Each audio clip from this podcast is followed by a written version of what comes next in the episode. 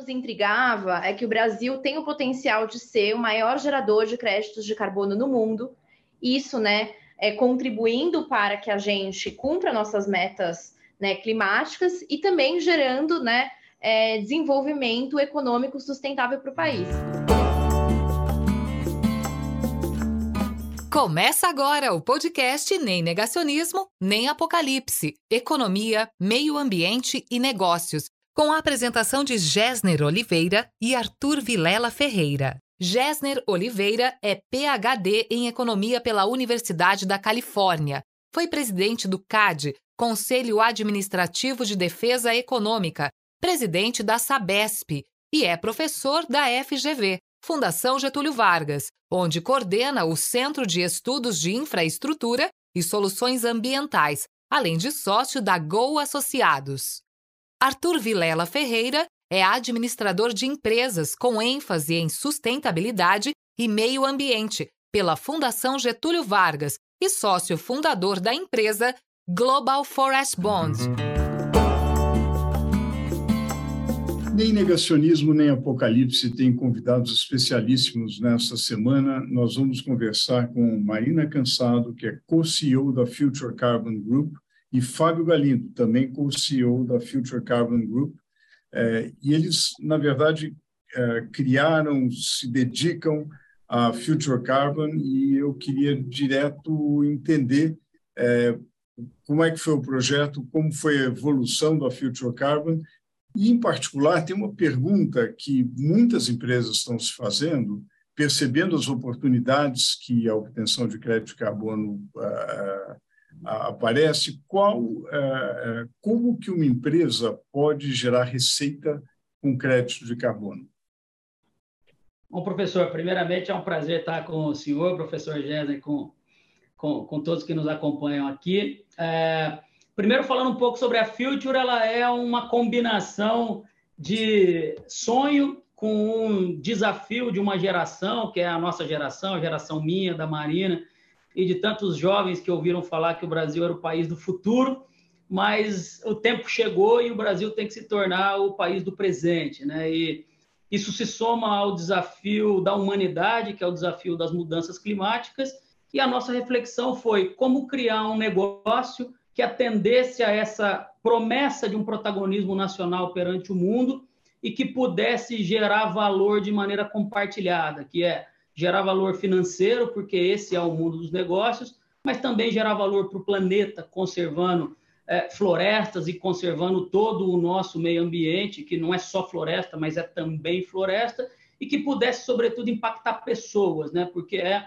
um processo muito holístico de impacto. Né? Então, é impactar é, a qualidade da vida das pessoas, é impactar o novo modelo de fazer negócio para que a gente alcance aquele sonho de um capitalismo sustentável, né? um capitalismo que gera receita, um capitalismo que gera riqueza, mas um capitalismo também que respeite a questão da nossa natureza e o uso dos recursos naturais e que possa também incluir as pessoas ao longo do tempo. Né? Não dá no século XXI para deixar ninguém para trás uh, sem um mínimo de sobrevivência. Né? Então, a Future Carbon é muito isso, né? é um climate business, é um modelo de negócio que pega empresas que têm potencial de carbono e converte esse potencial de carbono em crédito de carbono real em vários setores da economia, né? então é nas florestas, em plantas de energias renováveis, eólica e solar, biogás, biometano, carbono no agronegócio, na agricultura de baixo carbono, na pecuária de baixo carbono. Então, é um processo de desenvolvimento de um negócio que atende a um momento de disrupção e de criação de um novo setor na economia, que são os climate business. Né? Como uma empresa pode gerar carbono? É através da redução da sua pegada tradicional. Na medida em que ela adota ações de baixo carbono, ou seja, ela reduz a sua pegada de carbono, ela consegue, nesse delta, gerar créditos de carbono, que é um incentivo financeiro para que ela continue cada vez mais nessa jornada. Né? O exemplo clássico é a eletrificação da frota. Você tira uma foto de uma empresa e ela tem o consumo de combustíveis fósseis na sua frota, um carro, dez carros ou mil carros, e ela passa essa frota para um modelo elétrico, como ela reduziu as emissões de carbono para a natureza, essa diferença gera créditos de carbono, que é um incentivo global para que as empresas apostem cada vez mais numa jornada de baixo carbono. Explicando em uma linha o que, é a Future Carbon, acho que esse é um bom exemplo. É... Muito obrigado. Vai, Arthur. É, Fábio Marina, vocês, a Future Carbon se colocou como uma holding de, de serviços de carbono. É, como que vocês, da onde que veio essa ideia estratégica de, de, de se, se, posicionar como uma holding e como vocês veem essa demanda, vamos dizer, para ser uma full service e, e quais linhas de negócio vocês têm para atuar nas diferentes oportunidades e desafios dessa mercado de baixo carbono? Legal, Arthur, ótima pergunta. É, acho que a nossa visão, é, inclusive foi assim que eu e o Fábio nos, nos encontramos, né? Que a gente estava olhando para essa agenda é, de diferentes lugares, eu ainda na XP, né? O Fábio na EGE. E o que nos intrigava é que o Brasil tem o potencial de ser o maior gerador de créditos de carbono no mundo. Isso, né? É, contribuindo para que a gente cumpra nossas metas né, climáticas e também gerando, né? É, desenvolvimento econômico sustentável para o país. E a gente se questionava muito, né, por que, que o Brasil, com todo esse potencial na geração de crédito de carbono, só realiza 1% desse potencial. Então, hoje, a gente representa uma fatia muito pequena do mercado que o ano passado é, bateu 2 bilhões de dólares, né, o mercado voluntário de crédito de carbono, mas tem tudo para chegar a 50 bilhões de dólares em 2030, né, e o Brasil pode, né, inclusive economicamente, é, gerar muito valor pela monetização né, da conservação, da floresta PEG, etc. E aí a gente começou a investigar né, quais eram as travas, por que, que esse mercado não tinha ganhado escala. E a gente se deparou né, com um mercado de muitos pioneiros, né, que a gente respeita muito, que começaram né, há 15 anos ali, pós é, protocolo de Kyoto, que ainda nem tinha né, o mercado de crédito de carbono, ainda eram os mecanismos de desenvolvimento limpo, eles começaram a desbravar esse mercado, mas a gente viu que era um mercado, né, que a gente chama que é o mercado 1.0, né, que é o mercado que vigorava até então, era um mercado muito baseado, né, nesse mindset de consultoria. Então, eu vou vender para uma empresa uma análise de viabilidade, né, então eu vou cobrar dessa empresa, sei lá, 200, 300 mil reais para ver se é possível gerar um crédito de carbono, depois mais um, dois milhões de reais para fazer o projeto, submeter para a certificadora. Então, para era uma agenda que virava uma agenda de custo, uma agenda ainda no momento que o conhecimento, né? Hoje ainda já é uma, é uma agenda relativamente nova. Imagina alguns anos atrás, né? Era uma agenda muito ainda incipiente. Então a empresa falava, a empresa, o proprietário da terra, nossa, eu vou ter que investir tudo isso para né, gerar um crédito de carbono, que essa comercialização não é fácil, que o preço é volátil. Então, esse mindset né, de consultoria não ajudava. Adicionalmente a isso, né, era um mercado muito apartado do mercado financeiro, que também estava num outro momento, né, que ainda não olhava para os investimentos sustentáveis, com os investimentos temáticos, né, e assim em diante. E essa agenda é uma agenda que precisa de capital intensivo, porque para financiar, né, a proteção de uma floresta ou para financiar uma mudança de uma tecnologia, como o Fábio estava falando, é uma agenda que precisa, né, de investimento, então ela precisa estar aliada ao capital financeiro. Uma outra coisa que a gente percebeu era a falta de governança, né? É, a grande palavra no mercado de carbono é integridade, né? Se, se, as empresas que têm compromissos sérios, elas realmente querem saber se tem adicionalidade naqueles projetos, se o impacto social está acontecendo, se tem nessas né, questões fundiárias estão resolvidas. Isso pressupõe um nível de governança muito alto né, das organizações, ainda mais porque já tem um risco Brasil né, que o mercado percebia, né, de olhar para o Brasil, para o crédito de carbono brasileiro com receio por todas né, as questões aí de governo, ou as questões né, do desafio de enforcement da lei né, na região da Amazônia e assim por diante. Então a gente viu que para que esse mercado escalasse, a gente precisava ajudar esse mercado a dar um salto de patamar. E esse pa salto de patamar, que é levar esse mercado para o 2.0, na nossa visão, é uma combinação de alta governança, né? E é daí que o Fábio vem. Então, a Future já nasce como uma empresa SA, é, com conselho, com comitês, com compliance, né? Então, uma empresa de fato é, que né, dá para o investidor, para o comprador, essa, é, essa segurança.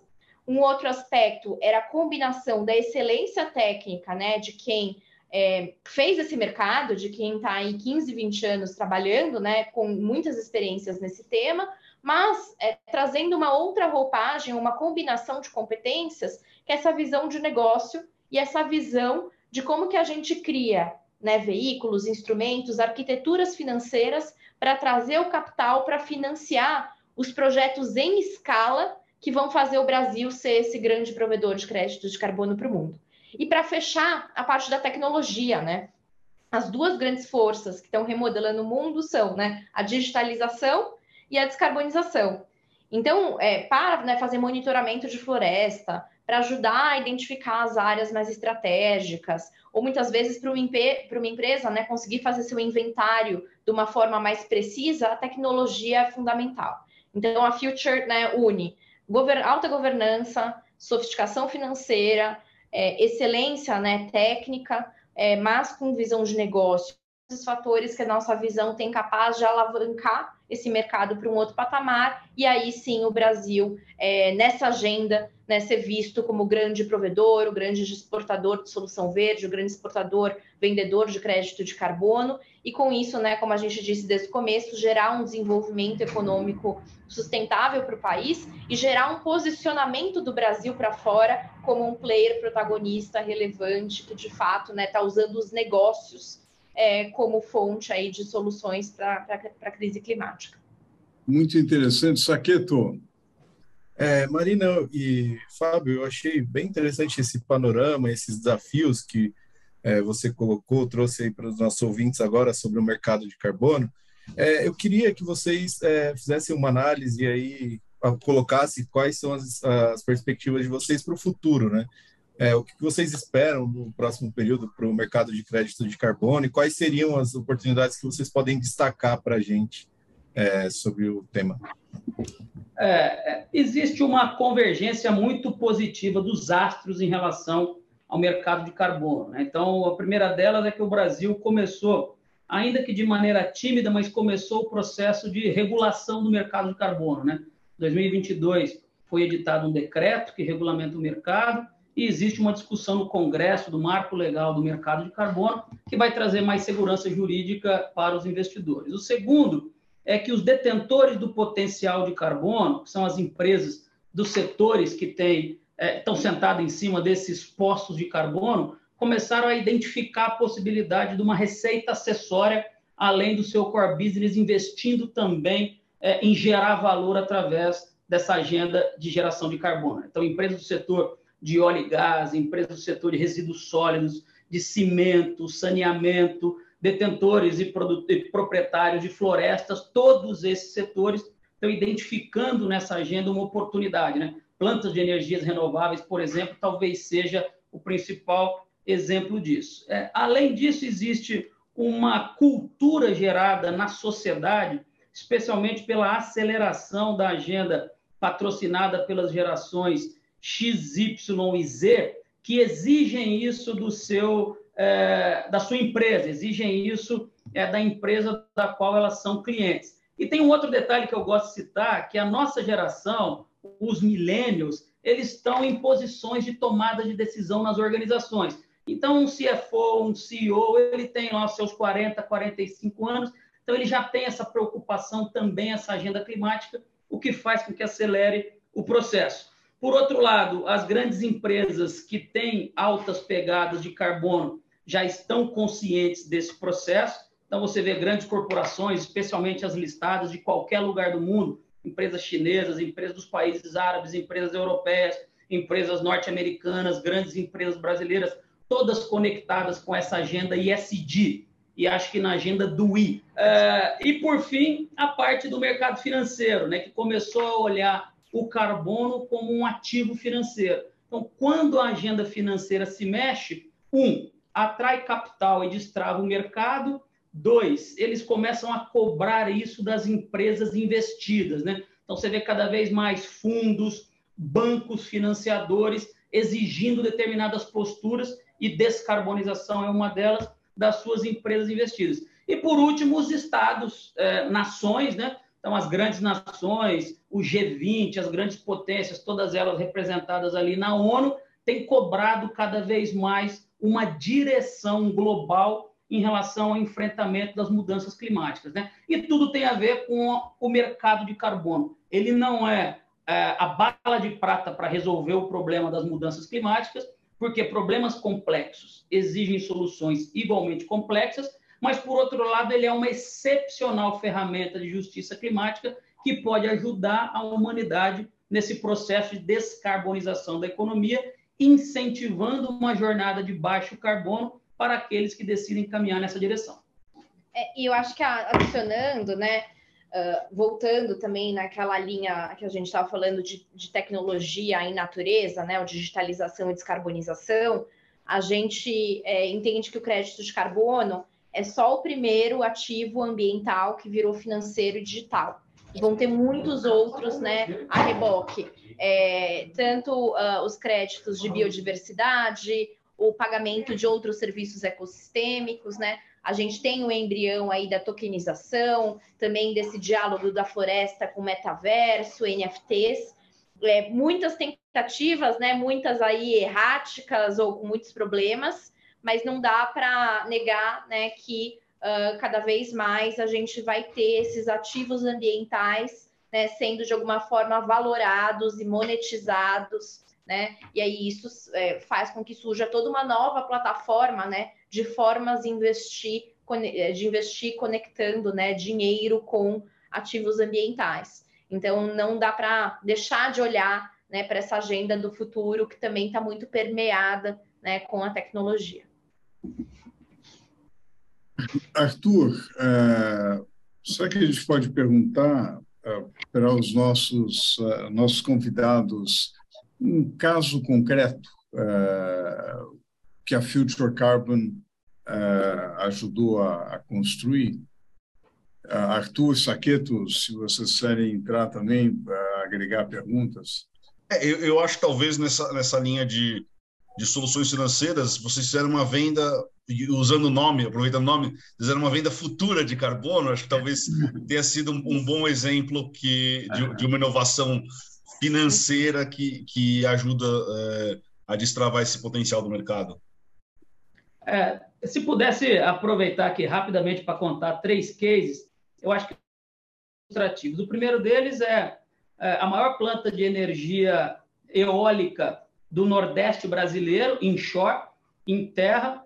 Ela se dispôs a testar o mercado de carbono montou um projeto de carbono dentro de uma nova metodologia, que é a metodologia responsável pelo offset da pegada de carbono da Copa do Mundo do Catar, então é super recente, e ela acabou encontrando uma receita acessória na faixa, eu não vou dar o valor exato, porque isso tem uma variável, mas na faixa entre 50 e 150 milhões de reais para os próximos 10 anos, através da geração de crédito de carbono em razão da transição energética que ela proporciona para a economia brasileira. Então, além da receita acessória, ela acaba encontrando uma agenda, porque ela justifica para os seus stakeholders, para os seus financiadores, que ela abraçou essa agenda não só na narrativa ou no planejamento estratégico da virada do ano. Ela tem uma ação prática no sentido de geração de crédito de carbono, que também tem um co-investimento social na área de influência dessa, dessa planta. O segundo deles é um produtor rural do norte de Mato Grosso, como nós conversávamos agora, que numa área de 10 mil hectares vai ter uma geração de carbono que ultrapassa também 10 milhões de reais no fluxo de 30 anos, e essa receita acessória faz com que ele tenha maior capacidade de investimento para investir em processos de restauração da sua vegetação, do seu solo, investir numa pecuária mais sustentável, neutralizar a emissão de metano através do crédito carbono da floresta nativa. Então, ele consegue produzir uma carne carbono neutro, gerando crédito carbono dentro da própria casa. E são soluções novas que os early adopters, né, que os market movers começam a fazer. Né? É, eu dizia, é, aproveitando aqui, que ah, crédito de carbono é que nem a cabeça de bacalhau, né? Tem duas formas de enxergar isso, né? Se um dia você vai ver essa cabeça do bacalhau, ou se vai ser, você vai ser o primeiro a degustar o sabor do bacalhau, se você acreditar que ele existe, né? Então, o que a gente tem visto no mercado é que aqueles que têm dado um passo além do mito, ou seja, têm se disposto a entender do mercado, conhecer da metodologia, implantar projetos a custo zero de consultoria, ou seja, especialmente apostando na criação do valor no modelo Skin in the Game, tem obtido alguns resultados positivos. Né? Exemplo disso é essa operação financeira que foi citada. Nós montamos um fluxo de carbono perante a metodologia internacional, auditada internacionalmente também por terceira parte, e esse cliente ele tinha um fluxo de recebíveis no tempo. O que a gente fez foi usar a lógica clássica do dinheiro no tempo e antecipar esse recebível desse, dele através do comprometimento de entrega do carbono futuro. Quem compra aposta no upside de preço, aposta na seriedade de metodologia e quem vende acaba tendo seu interesse atendido também, porque de alguma maneira vê uma monetização upfront do processo. O mercado financeiro tem se debruçado sobre isso e eu não tenho a menor dúvida que nos próximos dois, três, cinco anos nós vamos ver uma chuva de fundos, CRAS, CPR verde e todos os instrumentos financeiros aplicados a esse fluxo de carbono, porque tem muito dinheiro no tempo projetado e os mais inovadores conseguem aproveitar essa oportunidade. É isso aí. Excelente. Muito bom. É, é, vocês, é, eu, eu acho que esses exemplos são ótimos. A experiência é riquíssima. Será que tem? A gente poderia conversar aqui. Cada caso desses daria uma, uma conversa riquíssima entre a gente. Vocês uh, gostariam de acrescentar alguma observação final aqui na nossa conversa e também contar para os nossos ouvintes como eles podem é, procurar Future Carbon, quer dizer, como, como que é o jeito mais fácil é, de dialogar com vocês?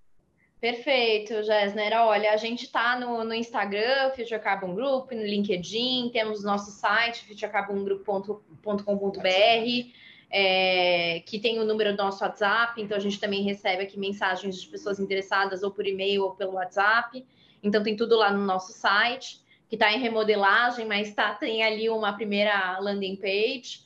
E eu acho que a mensagem é, é essa, né? A gente é, tem, tem que viver com esse senso, né? Acho que tem uma responsabilidade como geração de resolver a crise climática no tempo da nossa geração. É um desafio de todo mundo e ele tem prazo, ele tem data, e a gente tem a oportunidade de, como país, Brasil, de fazer isso, gerando benefícios para a nossa sociedade, gerando benefícios né, para a nossa biodiversidade, para o nosso maior ativo né, é, nacional, que é a natureza. Então, é, é uma janela, mais uma janela, né, que na nossa visão o Brasil não pode perder e nós, como geração, vamos fazer o nosso máximo, né, ir além para não deixar a gente perder essa oportunidade de contribuir para a transição climática a partir das nossas vocações como país.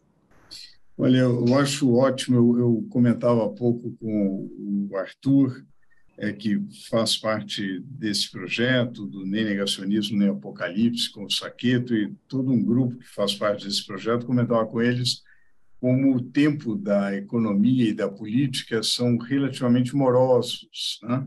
mas o tempo da natureza é implacável, urgente. Sim. Eu fico muito contente de ver dois representantes aí da, das novas gerações que, que têm esse tempo da natureza e que têm esse sentido de urgência. Parabéns para a Future Carbon. Muito obrigada pelo convite, foi uma honra aqui compartilhar uma experiência e somos fãs do livro, acho que vale aí fazer, estamos ansiosos aí para uma segunda edição para a gente aprofundar mais ainda nos vários temas, né? Não é o que tem, tem muito tema aí para explorar, é uma agenda viva, né? Muito, muito rápida né, nas soluções que estão sendo aí pensadas. Então, também, obrigada pela contribuição de vocês com, com essa obra. Com certeza estamos juntos. Isso aí. Este foi o podcast Nem Negacionismo, Nem Apocalipse. Obrigada pela audiência e até a próxima!